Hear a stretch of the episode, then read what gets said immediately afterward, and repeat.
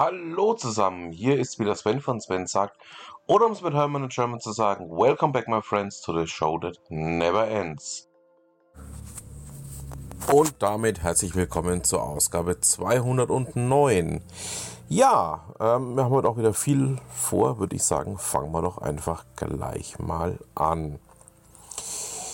Ja, ähm, im Vorfeld zum heutigen ähm, Podcast, das möchte ich auch noch eins dazu sagen, heute wird es ein bisschen kontroverser. Also ich habe mir heute auch ein paar Themen äh, mit rausgepickt, die sich über die letzten Wochen auch so ein bisschen angesammelt haben, die ich auch ganz gerne mal mit anschneiden möchte, die vielleicht dem einen oder anderen ein bisschen auch kontrovers vorkommen werden. Aber dann würde ich sagen, fangen wir doch einfach mal an und schauen wir mal, was wir dann heute alles so rausbekommen werden. Habe ja gesagt, wir fangen durchaus äh, an, heute mal ein bisschen kontrovers zu werden. Denn ich möchte ähm, auch aufgrund der Magnesium-Lieferengpässe aus China das Thema aufgreifen. Ist China denn wirklich ein verlässlicher Partner? Ähm, ich habe im Vorfeld mit Steve, ähm, der ja euch aus meinem 3S-Podcast bekannt ist und aus ganz vielen anderen Themen, die wir zusammen haben, auch gesprochen. Und ähm, ja, also er sieht das so, dass ähm, wir ja schließlich alles, was irgendwie wasser- und energieintensiv ist, äh, komplett an äh, China outgesourced haben und wir auch aus diesem Grund nicht ganz so unschuldig sind an der Misere. Ähm, ja, mir geht es persönlich auch darum ähm, zu sagen, hey, China ist nicht der Partner, den man uns zu so verkaufen möchte.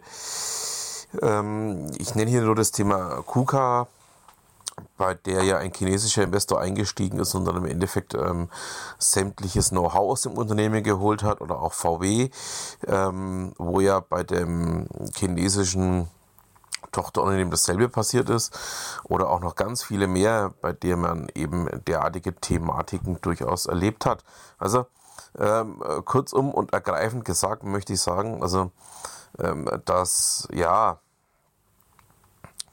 ähm, hier wenig äh, bis eigentlich gar nicht ähm, aus meiner Sicht eine vernünftige ähm, ja, Zusammenarbeit äh, so funktionieren kann. Ähm, es ist übrigens ähnlich wie auch die von der Merkel erfundenen ähm, Arbeitsteilung, dass andere Länder in dem Bereich Migration und Energieversorgung Schmutzarbeit machen.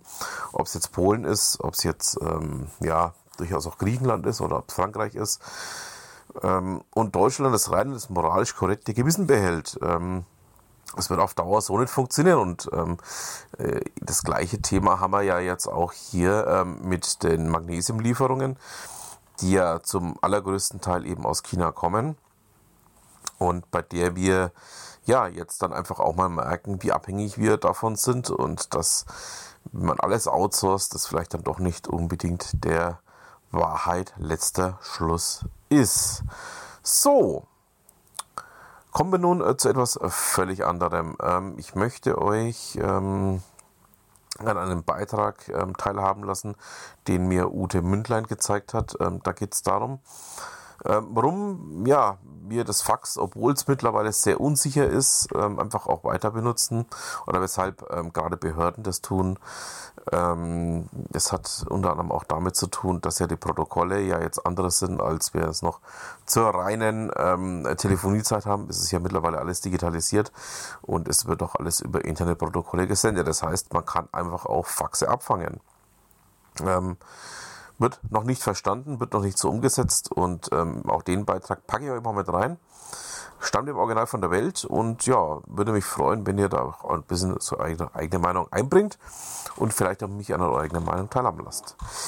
Dann kommen wir nun äh, zu einem äh, völlig anderen Thema. Mastercard stellt das Thema Maestro ab Mitte 2023 ein. Ähm, ja, aber abzusehen, dass Mastercard irgendwann sagt, also das Thema Maestro oder auch früher EC-Karte ist jetzt endgültig durch. Ähm, man hat nie so richtig geliebäugelt mit diesem zugekauften Kind, das man von den deutschen Banken aufgekauft hatte. Und ähm, ja, jetzt wird es dann einfach auch Zeit, diese Konsolidierung, die man eigentlich auch schon ganz lange angeschrieben hat, mal durchzusetzen. Also dann ab 1. Juli 2023 ähm, dürfen dann auch keine maestrofähigen Karten mehr ausgegeben werden.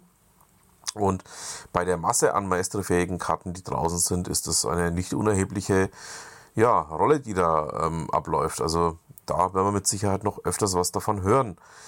Und ähm, ich gehe auch davon aus, dass wir damit noch nicht so ganz durch sind. Also ja, es bleibt auf jeden Fall spannend und wir werden wohl über die nächsten zwei, drei, vier Jahre hier in meinem kleinen Podcast auch viele Themen aus diesem Zusammenhang haben. So.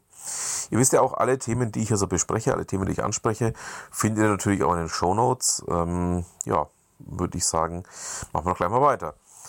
Ähm, Flixbus, also André Schwemmler hat verkündet, dass Flixbus in den USA die Greyhound übernommen hat, also den legendären Busanbieter in den USA.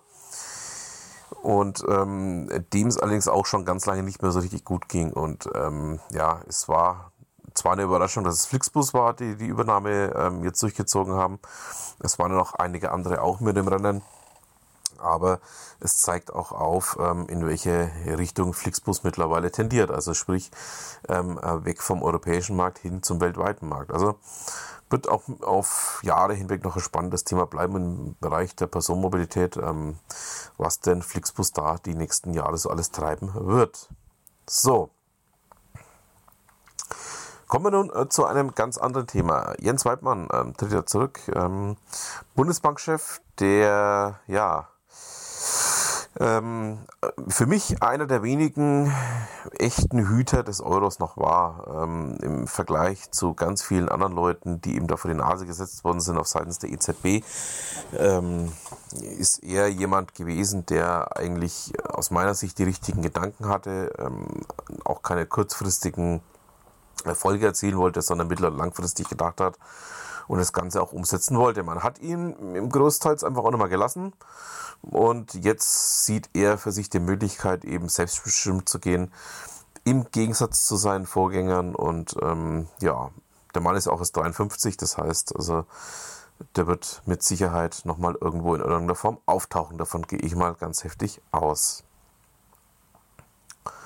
So, dann haben wir es für die 209a. Ähm, ich muss es jetzt so machen, dass ich hier ähm, mehrere Teile ähm, ja, mache, weil ich habe so viel Material für die 209, dass wir mit drei oder vier Teilen durchkommen werden. Also seid gespannt, morgen geht's weiter.